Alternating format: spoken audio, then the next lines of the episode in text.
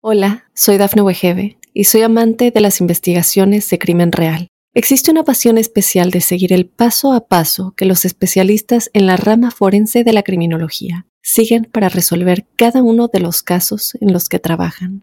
Si tú, como yo, eres una de las personas que encuentran fascinante escuchar este tipo de investigaciones, te invito a escuchar el podcast Trazos Criminales con la experta en perfilación criminal, Laura Quiñones Orquiza en tu plataforma de audio favorita.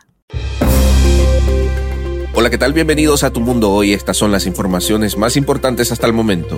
Hayan sin vida niño inmigrante hispano en hotel de Nueva York. Alerta en Florida por amenaza de inundaciones en las próximas horas. Millones de padres y niños pequeños pueden quedarse sin WIC. Nuevo gobierno argentino devalúa 54% el peso. Previo a la final de la Liga MX, América se viste de luto. Saludos amigos de Tu Mundo Hoy, yo soy Alfredo Suárez. De inmediato comenzamos con las informaciones. Un niño de 11 años de origen hispano fue hallado sin vida mientras se encontraba en un hotel que es utilizado como refugio en Nueva York. La madre encontró al menor ahorcado en el pasillo de la entrada del edificio. Aunque las autoridades no han confirmado si intentó quitarse la vida, el alcalde Erin Adams dijo que el niño tenía cordones de zapatos alrededor de la garganta. De confirmarse que el niño tentó contra su propia vida sería el tercer caso desde la primavera del 2022 cuando comenzó la oleada de solicitantes de asilo en la ciudad de Nueva York. Los residentes del refugio que alberga familias con niños están consternados luego del dramático escenario.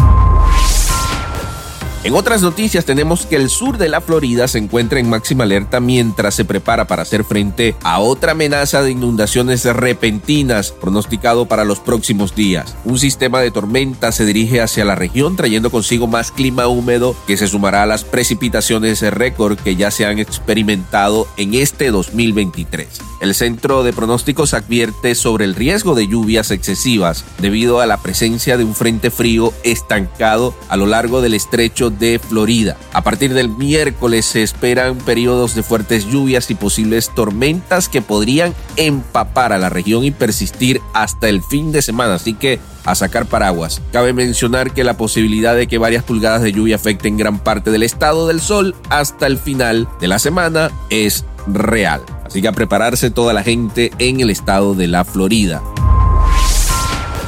En otras informaciones tenemos que millones de padres y niños pequeños pueden quedarse sin WIC, así como lo escuchan. El programa especial de nutrición suplementaria de mujeres, bebés y niños, ampliamente conocido como WIC, podría enfrentar una falta de mil millones de dólares el próximo año, lo que dejaría aproximadamente, escuchen bien, 2 millones de padres y niños pequeños de familia de bajos ingresos sin acceso a su apoyo, según revela un informe publicado el día martes por el Centro de Prioridades Presupuestarias y Políticas.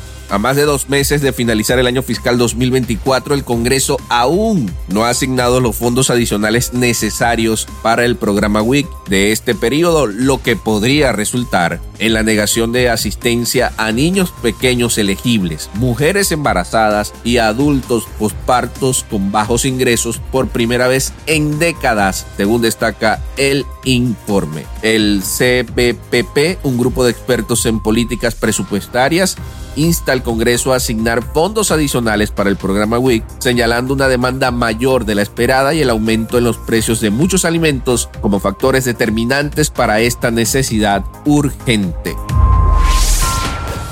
En otras noticias tenemos que el nuevo gobierno de Argentina, encabezado por el presidente libertario Javier Milei, anunció este martes que el tipo de cambio oficial pasará de 400 pesos por dólar a 800 pesos una de las medidas del paquete de urgencia para estabilizar la economía. El anuncio implica una devaluación del peso de 54% y un drástico recorte de gastos, entre otras medidas que buscan lidiar con una grave crisis financiera. Vamos a estar durante unos meses peor que antes, particularmente en términos de inflación, dijo el ministro de Economía Luis Caputo. El funcionario dijo que el plan probablemente sería doloroso en el corto plazo, pero que era necesario para reducir el déficit fiscal y la inflación.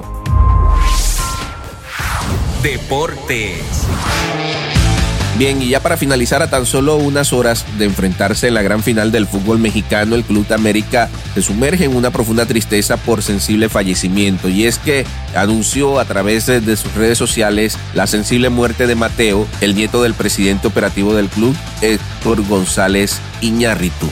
La noticia fue difundida a través de la cuenta oficial de Twitter del equipo, dejando consternados a jugadores, aficionados y a la comunidad deportiva en general. Cabe mencionar que hasta el momento no se han revelado detalles sobre las circunstancias que rodean la muerte del pequeño Mateo. El Club de América busca la gloria en el Estadio Olímpico de Nuevo León este jueves cuando se inicie la final y posteriormente en el Estadio Azteca el domingo frente al equipo de Tigre. Bien, con esta información ponemos punto final a nuestra emisión del día de hoy de Tu Mundo. Hoy yo soy Alfredo Suárez. Nos escuchamos en otra oportunidad.